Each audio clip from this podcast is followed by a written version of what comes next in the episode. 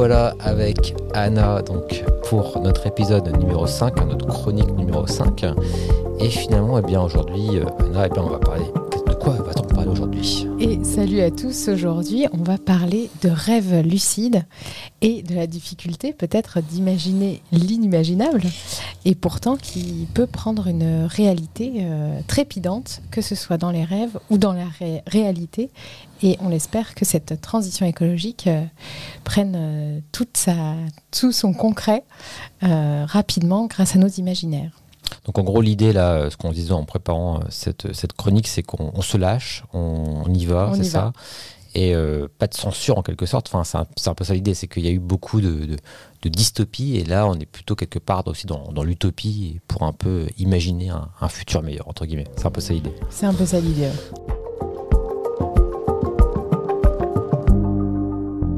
Eh ben c'est parti. Donc, euh, euh, notamment pour cette chronique, euh, il y a quelques semaines avec Julien, euh, on retombe sur, euh, sur un documentaire qui est sorti il y a euh, 35 ans déjà sur l'INA, donc qui présentait le télétravail et qui paraissait complètement avant-gardiste. Donc aujourd'hui, après deux ans de Covid, c'est une évidence et le télétravail est complètement démocratisé. Donc cela m'a fait penser aussi à Idriss Aberkan, bon, qui est une personne que j'affectionne pas particulièrement, qui est assez controversée, mais qui propose un concept qui me parle beaucoup, qui est le que toute révolution une avancée technologique ou avancée euh, de progrès humain passe par trois phases. La première phase, euh, c'est que cette révolution paraît complètement impossible. La deuxième, c'est qu'elle paraît dangereuse. Et enfin, c'est une évidence. Alors, euh, juste avant d'aller plus loin, d'ailleurs, Anna, je te propose, hein, parce que c'est vrai que tu faisais référence au documentaire finalement de, de Ina, qui euh, c'est assez drôle aussi, il faut, faut le dire. C'est parce que ça- entre guillemets, entre nous, on se disait que ça ressemblait un peu à l'émission Groland, tu vois, dans le sens où un peu, ça semble décalé hein, finalement, mais c'est donc un reportage qui, euh, qui a 35 ans finalement euh, à peu près, euh, présenté d'ailleurs par Noël Mamère, hein, pour information, qui était journaliste à, l'époque. Et ce qu'on va faire, c'est qu'on va vous mettre en fait une, une partie de, la, de, ce reportage en, bonne, en bonne sonore. Et, c'est vrai que, comme dit Anna, vous allez voir qu'à cette époque-là, le télétravail, ça paraissait mais quelque chose de complètement la science-fiction, quoi, à la limite. C'était le, le prémisse de chez prémisse. Et Ouais. c'est- pourtant, il y a seulement 35 ans. Donc on était dans cette phase, finalement, que tu décris de- d'Idriss Abarkan, c'est ça, qui est euh, la première phase. Ouais, c'est impossible. C'est impossible, c'est ça. Mm. Et, euh, et il parle à la fin du documentaire qu'il y a une dizaine de personnes en France qui pratiquent le télétravail. Voilà, c'est ça. Donc voilà, on vous, on vous laisse en tout cas écouter ce, ce, ce petit, ce court, ce court passage, court et puis on revient après euh, tout de suite pour, pour la suite de la chronique. Au moment où se tient à Paris le CICOP 85, Thomson, Olivetti et la société anglaise Acorn viennent de signer un accord de coopération dans la micro-informatique familiale en vue de développer une nouvelle génération d'ordinateurs. Cet accord constitue la première offensive européenne concertée dans le domaine de la, micro- de la micro-informatique face aux firmes japonaises et américaines. La micro-informatique a longtemps été considérée dans l'esprit de certains scientifiques comme une sorte de miracle devant améliorer notre vie quotidienne à la maison et dans le travail, et c'est ainsi qu'est né ce que l'on appelle le télétravail. Il permet à certains, et notamment aux femmes, de rester à la maison, de travailler à domicile, mais en suivant le reportage de Nicolas Jacob et Alain Pagano, vous allez vous rendre compte que l'idéal dans nos têtes ne l'est pas forcément dans la vie. À Paris, tous les matins de la semaine, c'est le même rituel, la bousculade pour arriver à l'heure au bureau. À Roissy-en-Brie, en région parisienne, Marie-France Bergougnou va également rejoindre son poste de travail, tout simplement dans le salon de son pavillon. C'est là qu'elle travaille. Les textes d'imprimerie qu'elle va composer lui arrivent par télécopieur. Cela fait 12 ans qu'elle travaille à domicile, mais depuis quelques mois, elle est entièrement autonome grâce à la télématique. Elle n'est plus obligée de se déplacer, mais reste salariée à part entière de l'entreprise parisienne qui l'emploie 39 heures par semaine. Rester chez elle ne l'effraie pas. Non, pas du tout. Non. Euh, le matin, quand je me lève, euh, je me dis bon ben, je suis chez moi, j'ai mon travail à domicile et je suis bien contente de ne pas avoir le transport à faire. Mais vous gardez des horaires normaux? Racontez-moi ça. Oui, je tiens à conserver les horaires du bureau. Je commence à 8h le matin jusqu'à midi. Je recommence à 13h30 jusqu'à 17h30. Mais alors quel est l'avantage du système? L'avantage du système, c'est que ma foi, le mercredi, je peux décaler mes horaires puisque c'est la journée des enfants. Et puis même en, semaine, même en semaine normale, quoi, le lundi ou le mardi, je peux très bien décaler mes horaires aussi. Enfin, le plus pratique pour nous, c'est quand même euh, à maintenir les horaires de bureau, qui nous permet de retransmettre euh, en fin de journée le travail aux horaires normaux. La journée finie, une dernière liaison télématique et les textes franchissent les 35 km qui séparent Roissy-en-Brie de Paris, siège de l'entreprise. Les collègues de Mme Bergougnou suivent avec intérêt cette expérience, mais peu se déclarent prêts à l'imiter. J'ai envie de sortir, euh, de voir du monde, changer un peu de son environnement. Donc, euh, vous voulez continuer à venir au bureau Tout à fait, oui. J'ai fait l'expérience pendant trois ans et je vous l'ai dit, au bout de trois ans, j'étais, j'étais malade, j'étais mal dans ma peau. Où je recommence. Pas de contact, euh, si, un contact avec un enfant, biberon à l'époque, c'est tout. Euh, pour moi, c'est sans intérêt. Paradoxe, la possibilité technique de rester chez soi fait redécouvrir l'importance des contacts humains. C'est vrai que l'entreprise, c'est un moyen de rencontrer des gens intéressants, euh, d'avoir des discussions sur un peu tout. C'est pas seulement un lieu de production. Et puis, pour les cadres en particulier, vivrait assez mal euh, le fait de ne pas pouvoir bénéficier des bruits de couloir, euh, des histoires de cantine, des choses comme ça qui permettent euh, aussi de faire carrière, bien souvent au même titre que la qualité du travail réalisé effectivement. Il y a dix ans, des experts imaginaient la moitié de la population active télétravaillant confortablement chez elle. On est encore loin du compte. En France, quelques dizaines de personnes seulement sont dans ce cas. La technique n'a pas encore remplacé les charmes de la vie de bureau.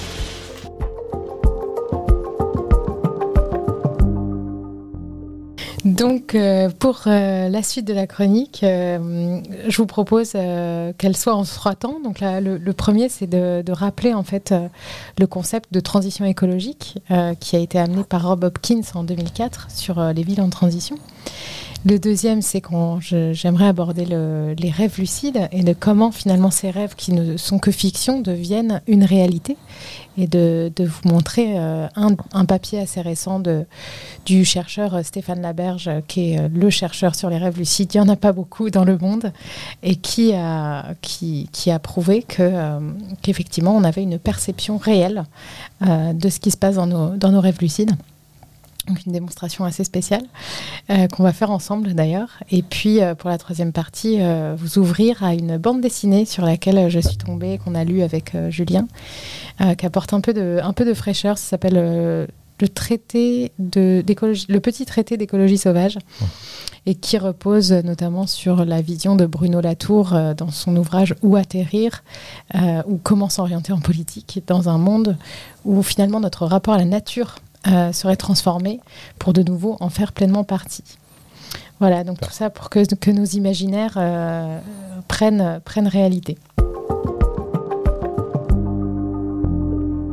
Pour, euh, pour démarrer sur Rob Hopkins, qui, qui, dit que toute personne qui imagine que l'on peut faire les choses de façon différente se voit coller l'étiquette d'utopiste. Alors effectivement, c'est un petit peu l'étiquette qu'ont beaucoup de, personnes qui sont engagées dans la transition écologique en disant c'est vraiment une utopie, etc. Euh, donc ce, terme, hein, transition écologique, euh, qui veut tout et rien dire euh, aujourd'hui, mais ça a été élaboré par Rob Hopkins donc, en 2004. C'est un enseignant britannique en permaculture qui a initié le mouvement international des villes en transition et dont l'œuvre principale à l'époque, c'est Manuel de transition de la dépendance au pétrole à la résilience locale le terme transition écologique euh, englobe à ce moment-là la transition énergétique, la transition sociale, implique de travailler sur les problématiques d'économie circulaire, de réduire les émissions de gaz à effet de serre et décrit aussi l'enjeu du changement de comportement à l'échelle individuelle comme collective. Donc ça souligne la responsabilité que chacun a euh, et aussi des instances à l'égard des générations futures. Donc là, on est maintenant une petite vingtaine d'années euh, après, après cet ouvrage et aujourd'hui, euh, bon, c'est un fait sociétal. effectivement, la, guerre en Ukraine précipite un certain nombre de choses sur la transition énergétique. On, vient d'avoir des gouvernements qui en appellent à la sobriété, alors qu'il y a encore deux ans, peut-être ce mot pouvait paraître complètement impossible et voire même non désirable. Donc voilà, donc, euh, il témoigne euh, récemment, euh, qui dit que quand, quand effectivement ils ont pensé au mouvement de la transition, c'était complètement de l'ordre de l'imaginaire à l'époque. Ils n'étaient même pas certains que ça marcherait en fait dans, dans la ville où il, où il, vivait et où il vit toujours à Tot, j'arrive pas à prononcer, Totten. et donc ils, imaginaient encore moins que cela s'étendrait à d'autres endroits. Donc aujourd'hui, les villes en transition, donc ça ressemble à quoi finalement une ville en transition? C'est une ville qui essaye de se sortir de la dépendance au pétrole, donc qui augmente euh, sa capacité à circuler euh, en vélo, son agriculture locale pour augmenter la résilience locale et tous les circuits courts. Ce sont des villes qui adoptent parfois des des monnaies locales pour justement favoriser, on va dire, l'échange euh, localement euh, et, tous ces circuits courts. Et est-ce qu'il y a des villes en transition, euh, on va dire des grandes villes également? Enfin, Est-ce que c'est plutôt des petites communautés, entre guillemets, ou est-ce que c'est vraiment aussi des, pourquoi pas des capitales qui sont dans cette catégorie? Très intéressant, pour ne prendre que la France, aujourd'hui on a deux métropoles qui sont extrêmement engagées depuis longtemps maintenant, depuis plusieurs années, qui sont la métropole de Nantes, hein, où nous enregistrons le podcast, mhm. et la métropole de Grenoble, qui, euh, Grenoble qui vise vraiment euh, des transports en commun euh, accessibles à tous, vraiment déployés, etc., et, qui avance beaucoup. On le, voit beaucoup à Nantes hein, sur les dix dernières années, où typiquement les transports en commun se sont déployés, les pistes cyclables sont, sont vraiment partout, et, et, on a quand même ces changements de cœur qui sont en train de se produire. Les composteurs sont partout dans le centre-ville de Nantes, etc. Elles sont considérées finalement comme des villes en, de, ce, de ce type, vraiment dans, dans, la catégorie, entre guillemets Ouais, c'est une bonne question. Je sais pas. En tout cas, je pense qu'il y a une affirmation. Ouais, il y a une affirmation de plus en plus de. Mhm. Alors, je, je, pense à ces deux métropoles parce que j'en ai entendu parler, mais il y en a mhm. peut-être d'autres. D'accord. Euh, pour ce qui est des villes plus petites, je peux parler de Joigny, où je suis allée récemment. Euh, donc, il y a l'association Renaissance Joigny qui est euh, un réseau d'acteurs engagés, que ce soit des agriculteurs qui franchissent le pas. C'est très dur pour les agriculteurs aussi de, de passer du conventionnel euh, euh, au bio et puis en permaculture, etc. Et donc il y, y, a des témoignages. Je suis allée là-bas pour les états généraux de l'agriculture alternative. récemment et donc, donc on a aussi donc de Joigny c'est environ 10 à 15 000 habitants donc on a mmh. aussi ces tailles de villes qui, qui, qui, qui se mettent en transition. Donc aujourd'hui, euh, ça implique euh, des millions de, communautés. On a 25 pays euh, qui font partie de ce qu'ils appellent le Hub Transition. Donc dans tous ces lieux, il y a de multiples projets que des citoyens lancent et puis qui finalement les maires adhèrent et puis il y a un budget qui est mis et puis ça devient une organisation avérée. Donc, euh, donc ça, c'est une chose. Et puis, ce sont des, ces modèles émergents qui sont absolument nécessaires pour la transition écologique, mais on a absolument besoin de réponses gouvernementales ambitieuses. Donc, on peut rappeler que dans les années 60, il y avait le I Have a Dream des politiciens comme Martin Luther King. Et euh, ça, aujourd'hui, on n'en a plus. Et donc, euh, quand on n'a pas de décideurs politiques qui s'expriment de cette manière, on peut dire que c'est euh, potentiellement l'extrême droite qui s'empare de ce terrain donc, et qu'invente un futur peuplé de choses absolument terribles. Et elle affirme, bien sûr, qu'elle vous en protégera. Donc, donc on a besoin d'un nouvel imaginaire aussi en politique et que le monde économique soit aussi tout aussi ambitieux. Donc ça y est, on commence à avoir une place pour euh, la notion de décroissance qui commence à arriver sur euh, la place médiatique, euh, tout simplement parce qu'on la vit d'une certaine manière en récession, mais qui commence à proposer des nouveaux modèles économiques qui vont sortir des, des, chemins battus, on va dire. Juste par rapport à ça, d'ailleurs, je trouve que le terme décroissance peut être un peu péjoratif, tu vois ce que je veux dire? Est-ce que y a, euh, est-ce que c'est un terme entre guillemets que tu penses qu'il qu'il a toute sa légitimité ou est-ce qu'il n'y aurait pas de nouveaux termes à inventer aussi euh, par rapport à, ça? Oui, alors on en revient à nos nouveaux termes comme la solastalgie pour exprimer ce qu'on veut exprimer. Je pense que c'est une très bonne question. Euh, la décroissance véhicule enfin, est floqué entre guillemets de quelque chose de très négatif. effectivement, euh, vivre par exemple dans une entreprise qui est en décroissance, euh, c'est pas très drôle. Euh, donc si on prend ce modèle-là. Dans le modèle de la décroissance, en fait, c'est une décroissance d'utilisation de ressources matérielles. Et finalement, on n'est pas du tout dans une décroissance de progrès humain. C'est pas de ça dont on parle quand on parle de la décroissance euh, des modèles économiques. en fait, on parle de la décroissance de l'utilisation de ressources non renouvelables. Et donc, ça vise quelque chose de précis. Mais nous, notre croissance de bien-être, euh, l'idée, c'est qu'il y ait une croissance justement d'autres choses pendant qu'il y a la décroissance de l'utilisation de ressources. Donc, je suis d'accord avec toi. Je pense que ça adresse pas correctement le concept qu'il y a derrière. inconsciemment, en quelque sorte, c'est pas très vendeur, je dirais, peut-être pour, euh, pour le message. Hein. Oui, tout à fait. Et puis pour, euh, pour la notion d'évolution, mhm. c'est extrêmement rétrograde. Enfin, c'est connoté aujourd'hui avec une notion qui est très rétrograde. je me souviens d'un témoignage d'un d'une famille en fait et dont le père de famille euh, était interviewé sur le fait qu'il était vraiment en autonomie donc il se mettait en autonomie alimentaire au maximum de ce qu'il pouvait faire ils étaient donc c'est une famille zéro déchet et puis, je, je, mettrai le lien dans la chronique. Et puis, une, une famille qui été en autonomie énergétique. Et donc, on lui posait la question, mais est-ce que finalement, t'es pas un peu amiche Il dit, bah, on en reparlera quand on aura un gros problème de, transition énergétique. On y est là, aujourd'hui. Donc, ça, ça, ça, date d'il y a 2-3 ans. Il dit, quand, euh, quand on pense que c'est moi qui me qui m'éclairerai à la bougie, en fait, ce sera vous. Mmh. Et donc, c'est assez intéressant d'avoir ce point de vue-là, de dire, mais non, en fait, euh, l'autonomie euh, énergétique, déjà, c'est un défi qui est super stimulant. et donc, la décroissance, à ce moment-là, par exemple, au niveau de cette famille, c'est pas une décroissance d'autonomie, c'est pas une décroissance intellectuelle, parce que ce sont des défis, en fait, à relever et, aussi. Et est-ce qu'en langue anglaise, c'est le même terme? Degrowth euh, Ouais, je crois, je crois que c'est ça. D'accord, ok. super, merci. Donc, euh, donc voilà, donc l'idée c'est de, de, derrière euh, ce qu'a lancé Rob Hopkins il y a une vingtaine d'années, bah, en fait aujourd'hui c'est un mouvement qui, qui, prend tout à fait réalité. Et à l'époque c'était un, un, imaginaire qui ne savait pas si ça allait fonctionner. Donc, euh, donc voilà, euh, pour développer ces imaginaires, euh, on a une autre personne qui s'appelle Julien Dossier, lui il est français.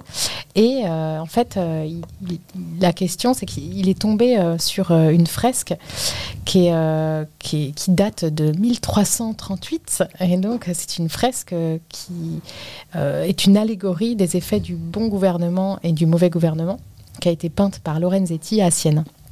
Et euh, il s'est inspiré de, cette fresque pour en créer une autre, qui est la fresque de la Renaissance écologique, et qui est une grande fresque qui permet d'aller créer un exercice d'imaginaire. Et donc nous, on, le fait, cet exercice en école d'ingénieur, il est fait aussi en école de commerce, il est fait en primaire, il est fait au secondaire. En fait, n'importe qui peut le faire, on peut le faire avec, euh, presque avec des copains, euh, ça peut, ça peut devenir un jeu, d'aller projeter de quel est le fonctionnement d'une ville qui me paraît désirable, en fait, dans quelle ville imaginaire j'ai envie de, vivre.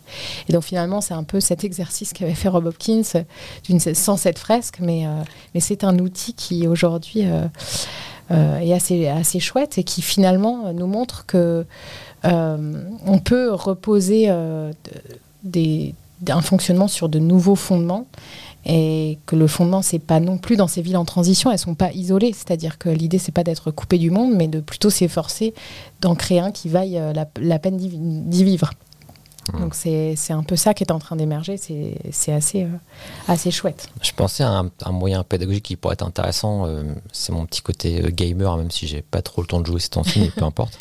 Il y avait des, beaucoup de simulations de, villes, comme je crois ah bah SimCity, le jeu il me semble, qui avait fait parler de lui historiquement.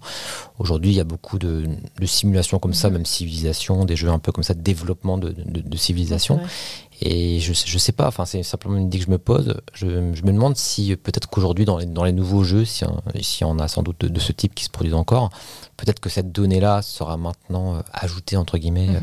dans l'expérience euh, du joueur. Hein, euh, il devrait respecter entre guillemets des règles pour que le climat ne, ne se dérègle pas, j'imagine. Mais ça pourrait être un bon moyen entre guillemets, je pense, pour, bah, pour faire de la pédagogie en quelque sorte. Il y a une place à prendre. Il faudrait qu'on regarde si ça existe. Mhm. Nous, effectivement, avec avec l'Institut Mines Télécom, on essaye de, de mettre la, la, place et de transformer l'ensemble des enseignements pour la transition écologique et de ces, ces, modes de fonctionnement pédagogique, le jeu en particulier, euh, et, un des leviers pour intéresser, pour rendre ça, pour vraiment replacer la notion de défi au cœur de, cette... Euh, gamification, la ludification, c'est quelque chose de très à la mode, c'est vrai.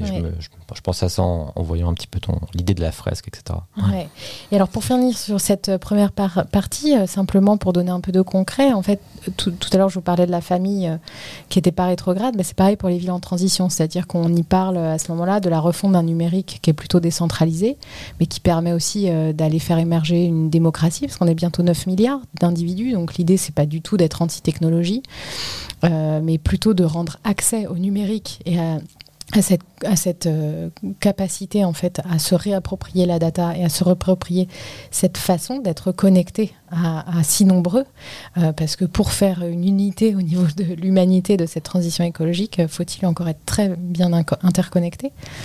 On a aussi des concepts de Fab City qui vont connecter les Fab Labs entre eux. Donc pour ceux qui ne savent pas, les Fab Labs, ce sont vraiment des endroits de fabrication numérique notamment, mais aussi d'autres endroits. On peut avoir des recycleries aussi qui, vont émerger dans ces villes où on retrouve ces circuits courts et cette façon de travailler en économie circulaire, mais pas du tout de manière rétrograde, plutôt au contraire euh, vraiment dans un développement de, de résilience euh, et de quelque chose de, désirable. On a aussi euh, des agricultures permacoles qui sont même plus productives aujourd'hui que certaines agricultures intensives.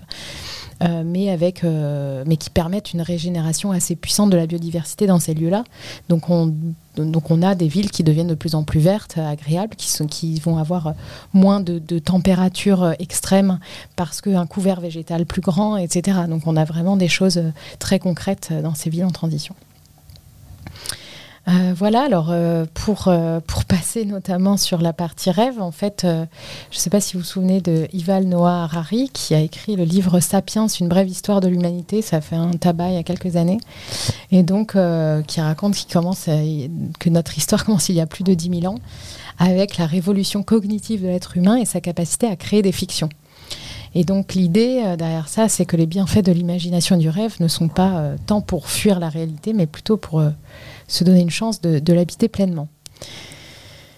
Voilà pour, euh, pour les villes en transition et pour, euh, pour la capacité à, les imaginer et à les rendre, à les rendre concrètes. L'idée, c'est que si on se projette un avenir, finalement, on augmente les probabilités qu'ils puissent advenir en fin de compte. C'est un, peu ça la traduction. Euh. Oui, c'est un petit peu ça, de les rendre concrètes, de les hmm. imaginer pour... Qu'elles ont d'abord été imaginées avant que bah, qu'elles se réalisent, entre guillemets, que, quelque part on écrit le, le destin, si on veut, du coup, qui n'est pas un destin. Mais tu vois ce que je veux dire C'est un peu ça l'idée. On, on, écrit l'histoire, on écrit le, futur et le, fait et on l'écrit en l'imaginant en fin de compte. C'est ça, et finalement donner une vision. Hmm. On dit, c'est avoir une vision. Bah, une vision, c'est quand même de l'imaginaire, hmm. c'est quelque chose qui est. Effectivement, et c'est comme, bah, en fait, le, ce rôle-là aujourd'hui, bon, on en reparle, on en parlera sans doute par la suite, mais également euh, dans la science-fiction, par exemple, des auteurs de science-fiction qui, je pense euh, par exemple Neil Stephenson qui, qui, a, qui, a, qui a fait un livre sur le, le métavers. Mmh. à l'époque, il y a il y a 20 ans, moi j'avais j'avais lu justement ce livre-là et euh, j'avais fait un dossier là-dessus justement. Ça ça, en, français, ça s'appelle le samouraï virtuel. Donc la traduction n'est pas, pas exceptionnelle.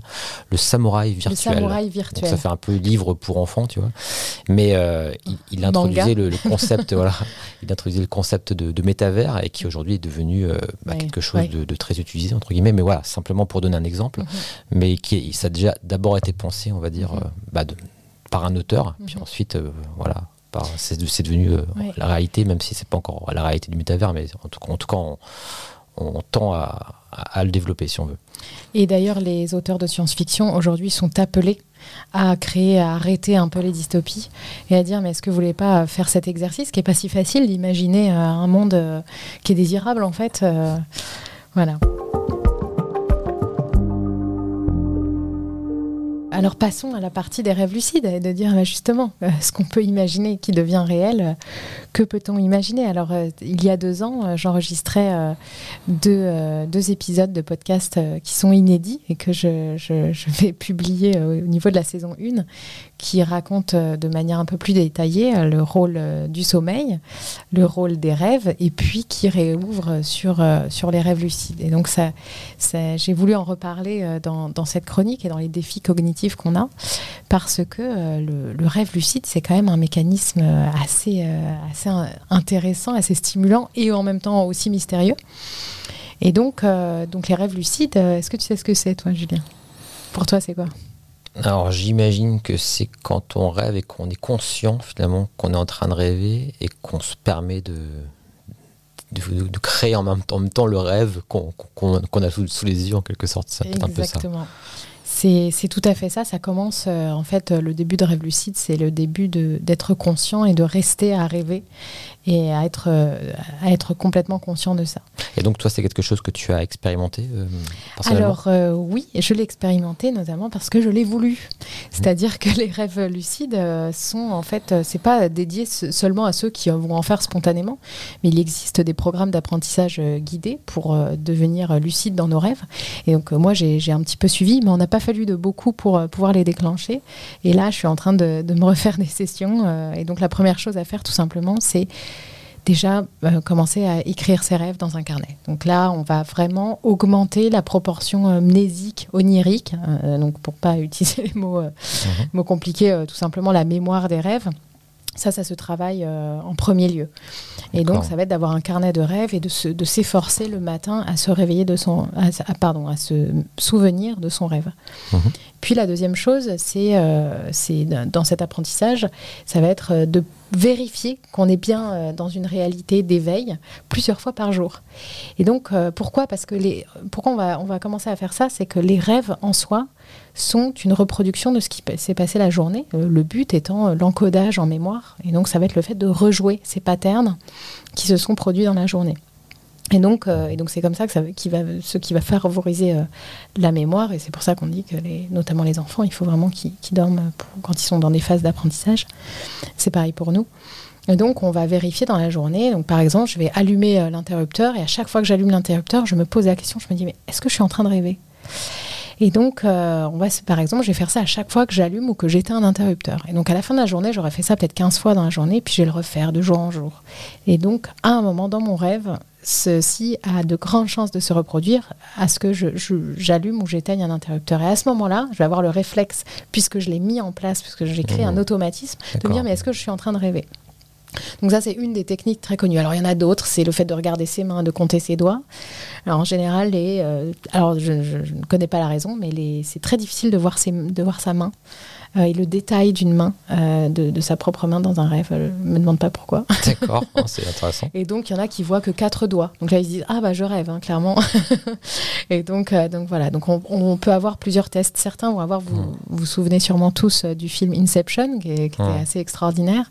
Et donc, il y avait la toupie qui était dans sa poche. Exact. Donc, donc c'est pareil, on peut avoir un petit gris-gris qui nous suit dans la journée, dans, dans, la période où on veut faire des rêves lucides. Et puis, à un moment, on va, on va vérifier qu'elle est là, puis elle n'est pas là. Et donc, donc c'est ce qui permet après dans son rêve de se dire ok je suis en train de rêver, mhm. donc je me laisse aller à, l'imagination et je vais essayer de d'être acteur de mon rêve en quelque sorte. Tout à fait. Alors euh, pour ce qui est de moi, il se trouve que les c'est pas du tout ça qui a marché au final, mais bah, probablement que ça a aidé à déclencher. Euh, c'est le fait que c'était tellement fucké entre guillemets que je me suis dit, je me il y en a un en particulier, je me souviens, c'était un tigre euh, marron à tête de singe. Euh, et à un moment donné qui était extrêmement agressif. Donc là, c'est, on était sur un cauchemar lucide, mais que j'ai réussi justement à, tourner en rêve. Donc c'est aussi l'objet de certains travaux qui se font en psychologie sur les rêves lucides. C'est pour ceux qui font vraiment des terreurs nocturnes, c'est, ça devient un outil pour reprendre le contrôle de son cauchemar et réorienter euh, l'issue de ce cauchemar. C'est, c'est ce que j'ai fait à ce moment-là. Et je me suis dit, euh, ok, un, un tigre marron à tête de singe, ça n'existe pas. Et donc voilà. Donc là, il s'est passé tout un tas de choses. D'accord. Et donc en particulier, euh, qu'est-ce que je fais quand euh, j'en ai pas fait non plus 10 000 hein, des rêves mhm. j'en ai fait plusieurs. Et à chaque fois, j'ai cette urgence de me mettre à voler, de mhm. me dire mais euh, mais finalement autant en profiter. Euh, d'avoir cette, cette, sorte de ce cocon de réalité euh, virtuelle mhm. pour, euh, pour me mettre à voler. Alors, ça marche pas à tous les coups. et donc, pour revenir à la définition du rêve lucide, en fait, on va avoir cette, ce premier niveau de conscience, mais c'est un continuum. C'est-à-dire, on peut pas dire ça, c'est un rêve lucide, ça, s'en est pas. Le démarrage du rêve lucide, il est à la conscience. Et puis, on peut aller jusqu'à les piloter complètement, se donner un objectif avant même de se mettre à dormir, de dire prochain rêve lucide, c'est ça que je vais faire, etc. Alors, je vous inviterai sur la plateforme qui s'appelle Attrape Songe où il y a plus de 6000 membres. Il y a plus de 20 000 euh, rêves répertoriés. Je crois qu'il y en a 21 000 aujourd'hui. Euh, donc les gens témoignent de, leurs rêves lucides. Alors ça, va des conseils pour faire des rêves lucides jusqu'à euh, des partages justement d'expériences. Et donc, euh, et donc moi, ce que je veux vous amener, en vous parlant de tout ça, je veux vous amener euh, à vous raconter que dans les années 80, donc c'est euh, Stéphane Laberge qui publie des expériences sur les rêves lucides. Et, et donc, il prouve qu'il est possible de communiquer à l'extérieur en effectuant du code Morse avec ses points lorsque on est en état de rêve. Parce que étudier, ben, maintenant on va se remettre dans la neuroscience, hein, étudier un gars qui est allongé avec des électrodes sur la tête euh, et étudier ses, rêves et le, le fait qu'il fasse des rêves lucides, c'était compliqué. Comment est-ce qu'on entre en communication? Comment est-ce qu'on sait à partir de quand le gars il commence à, à être lucide de son rêve, etc. Et donc Ouais. ils ont commencé à, à mettre au point justement ces cette technique. Alors, euh, en vrai, euh, les rêves lucides se passent beaucoup dans la faille de sommeil, dans la phase pardon de sommeil paradoxal. Donc, c'est la phase de sommeil où on est, on a une atonie euh, musculaire. Donc, ça veut dire qu'on est paralysé musculairement. Il n'y a qu'une chose. Donc, ça s'appelle le REM, Rotative Eye Movement euh, Sleep. Et donc, on a juste les yeux qui vont aller de gauche à droite euh, quand on rêve euh, à ce moment-là. Et donc, ils ont mis en place un code avec le participant pour lui dire au moment où tu prends conscience de ton rêve, ce que tu fais, c'est que tu bouges les yeux de gauche à droite trois fois. Et donc, nous, ça va nous, nous donner le, le moment qui déclenche là où on, on est en, en rêve lucide. D'accord. Voilà, donc euh, tout, un programme à l'époque. Donc on- bon, il n'y a, pas beaucoup d'expériences non plus qui sont faites dessus. Donc ça reste une science, hein, que je le rappelle, qui est non stabilisée. On a des petites cohortes de participants. euh, J'imagine qu'il n'y a pas tant que ça de fonds non plus que, qui, euh, qui sont alloués à ce genre de recherche, peut-être. Non, tout, oui, tout à fait. On a quelques labos dans le monde. C'est vraiment.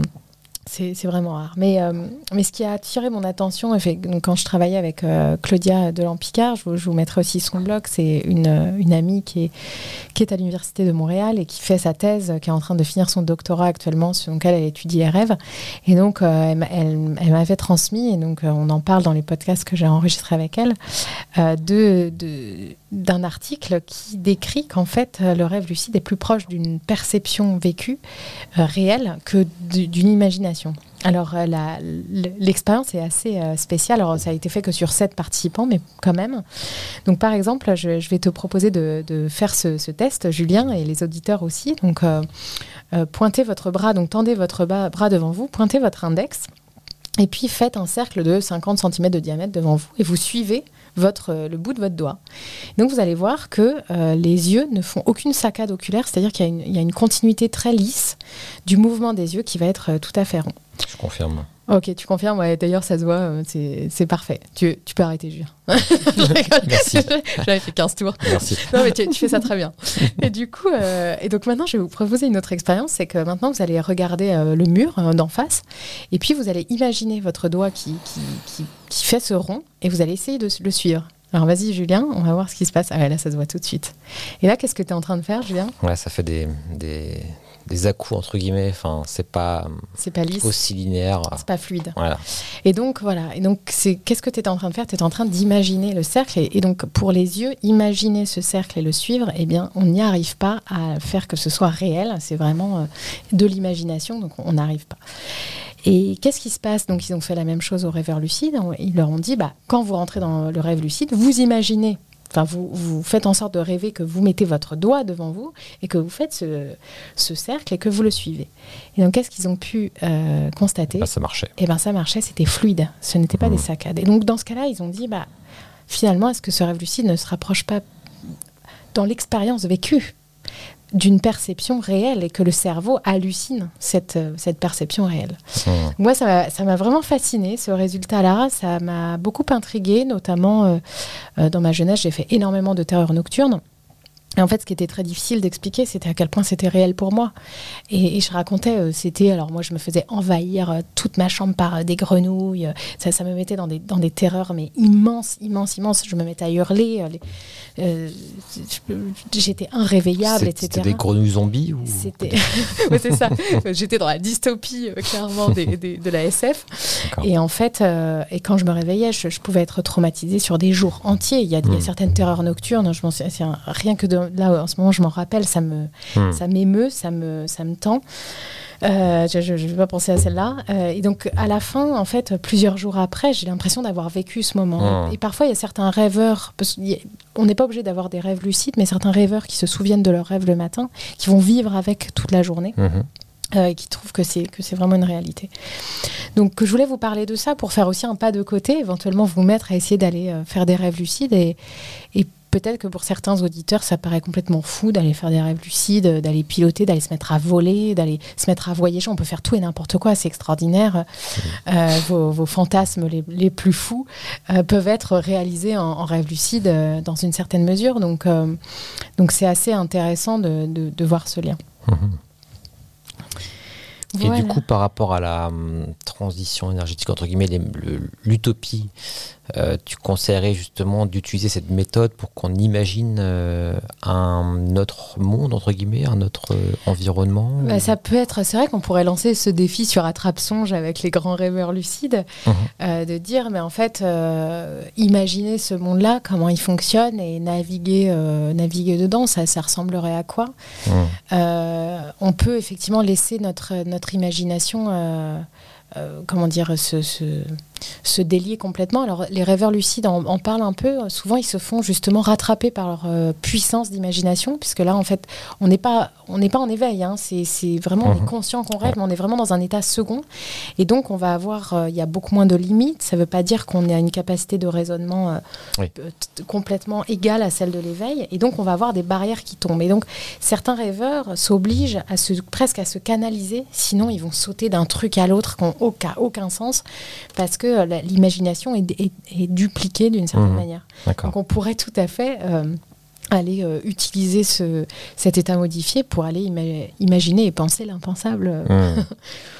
Bonne idée, je, vais lancer un petit troll sur, sur le forum d'être absent pour la transition écologique. Excellente idée. Ça marche. Voilà, et puis j'aimerais euh, donc euh, amener cette, euh, cette chronique sur, sur son troisième temps, cette BD, mhm. qui s'appelle Le Petit Traité d'écologie sauvage, qui a été écrit par Alessandro Pignocci, qui est né à Athènes et il a travaillé comme chercheur en sciences cognitives et philosophie de l'art. Donc en 2014, il a été chercheur post-doctoral à l'Institut Jean Nicode et à la lecture des travaux de l'anthropologue Philippe Descola. Donc apparemment, il a une révélation. Il réalise que la nature en fait n'existe pas alors j'espère que je vous surprends en disant ça. Euh, en fait, cette séparation entre les humains et les autres êtres vivants en fait, c'est une construction occidentale récente et nuisible. Et donc, quand il découvre ça, ça l'interpelle.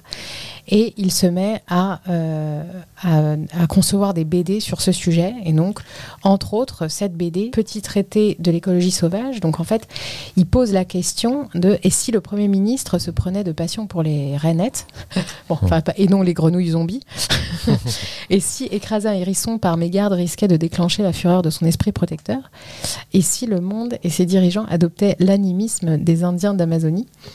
Euh, la culture occidentale traditionnelle, quant à elle, ne subsisterait plus que dans quelques régions françaises où un anthropologue Givaro viendrait l'étudier et militer pour sa sauvegarde. Donc, dans ce parti pris, en fait, Alessandro Pignocci fait émerger un monde où les valeurs s'inversent, où les lignes se déplacent, où les rainettes reçoivent euh, enfin la considération qu'elles méritent, à savoir euh, être, avoir droit de subsistance, de vie dans leurs écosystèmes. Donc c'est, moi, ça m'a marqué parce qu'on est vraiment sur un changement de point de vue assez profond. On fait vraiment un pas de côté avec ce livre. Hein, c'est vraiment décentré de la culture occidentale. Et ça nous permet de faire de la place pour voir autre chose et pour voir notamment cette nature euh, dont on fait partie et non pas où nous, on est à côté. Et euh, ouais, juste par rapport à ça, c'est vrai qu'on en parlait aussi un petit peu pour faire un peu le lien euh, aussi sur des aspects euh, pédago, technopédago mhm. aussi finalement, parce qu'on quand on a préparé cette chronique, on en a parlé.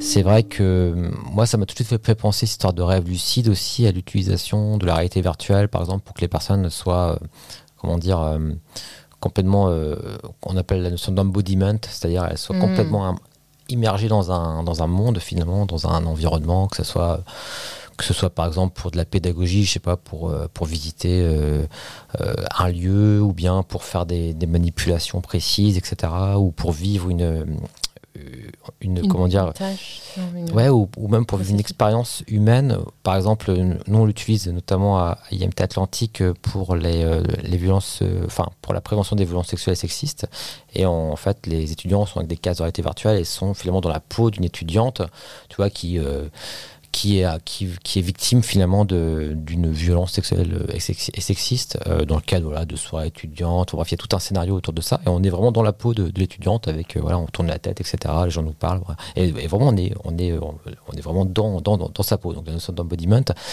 Et finalement, ça, ça, je trouve que ça se rapproche un peu de, bah, de cette notion de rêve aussi, dans mhm. laquelle on est acteur en fin de compte. Et, euh, ce que je me dis par rapport à la transition énergétique, c'est pareil, on pourrait peut-être imaginer des, des, des, solutions qui permettent de se projeter euh, soit dans un, une dystopie, c'est-à-dire euh, pour faire prendre conscience bah, de ce qui peut arriver, entre guillemets, ou soit dans une utopie pour dire bah c'est peut-être possible bah, si c'était comme ça pourquoi pas quoi. Tu vois ce que je veux dire? Et qui permettrait justement peut-être de, de, donner une béquille je dirais à l'imaginaire parce que oui d'incarner en fait cet imaginaire que tout le monde n'est peut-être pas en mesure aujourd'hui de de, de, se projeter ou de, de, faire cet exercice et de le rendre réel, en fait, de dire mais oui. Et en fait, je pense que c'est ça aussi qui, est difficile. Hein. C'est un très bon point. Et de temps en temps, euh, c'est vrai, quand on, on parle hein, dans, au département, là, de, enfin, la direction de l'enseignement, euh, la réalité virtuelle prend, prend une place euh, de plus en plus conséquente comme, comme innovation pédagogique. Et de temps en temps, ça, ça me chacote un peu. Je me dis, on n'est pas dans la sobriété numérique hein, mhm. quand on poursuit ces innovations pédagogiques-là. Et en même temps, il y a un champ des possibles qui s'ouvre pour aller rendre certaines choses réelles et avoir la capacité euh, de s'immerger euh, et de se rendre compte quand on dit bah, là par exemple ce que tu fais c'est que ça prend du lithium et en fait euh, le lithium faut pas oublier les mines de lithium qu'on peut retrouver en Argentine etc et que là on a un casque qui nous projette mmh. en 360 au milieu d'une mine avec les plus grandes machines du monde hein, d'extraction voilà, ça, peut tout à fait rendre réel et euh, créer les déclics de, la prise de conscience euh, de cette mondialisation et de ce que représente aujourd'hui avoir une activité humaine. Ce n'est plus sans conséquence euh, sur, sur des personnes en Chine, en Argentine, en Europe. Et ce qui est intéressant, et je pense que c'est en lien aussi avec le rêve, c'est qu'on le vit, c'est prouvé cognitivement parlant, entre guillemets, on le vit comme une expérience en fin de compte. Mhm. C'est pas comme un c'est pas comme si on lisait un livre. Enfin, ça dépend. On peut aussi, j'imagine, complètement mhm. imprégner dans une histoire, etc. Mais, mais ça, ça fait fonctionner d'autres parties du cerveau, entre guillemets. Euh, tout à fait. Donc voilà. Et, effectivement, alors euh, justement, il y a enfin, des, des parties euh, notamment de multimodal d'intégration des cinq sens. Et c'est vrai que quand on essaye de se représenter ce que ça veut dire, je ne sais pas, le travail des enfants dans, dans, le textile, j'en sais rien, et le voir, avoir les odeurs, de, tous ces cinq sens-là, en fait, c'est euh, ce qu'on appelle aussi la cognition incarnée, c'est-à-dire qu'on est vraiment dans l'intégration multimodale de l'ensemble des sens, mais aussi du cœur qui palpite, des sens internes, etc. On n'est pas juste dans euh, on imagine quelque chose et puis ça ne représente rien pour nous. Et ouais, enfin, moi je peux espérer en tout cas que. Euh, la réalité virtuelle peut permettre certaines choses à, des, personnes qui ne seraient pas en mesure aujourd'hui d'embarquer dans cet imaginaire de la transition écologique. Hum. De pouvoir le faire. Pour euh, assister, pour améliorer, pour aider en quelque sorte. Pour aider à, euh, concrétiser, à représenter ce que ça veut dire, à le rendre désirable. Hum, euh, c'est aussi la difficulté qu'on a dans la transition écologique.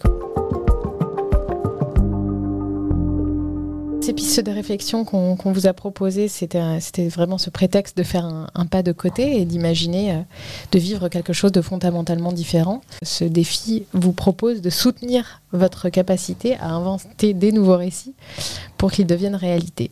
On est passé par, euh, Rob Hopkins et la, transition écologique des villes résilientes qui commence à émerger sérieusement maintenant euh, dans le monde.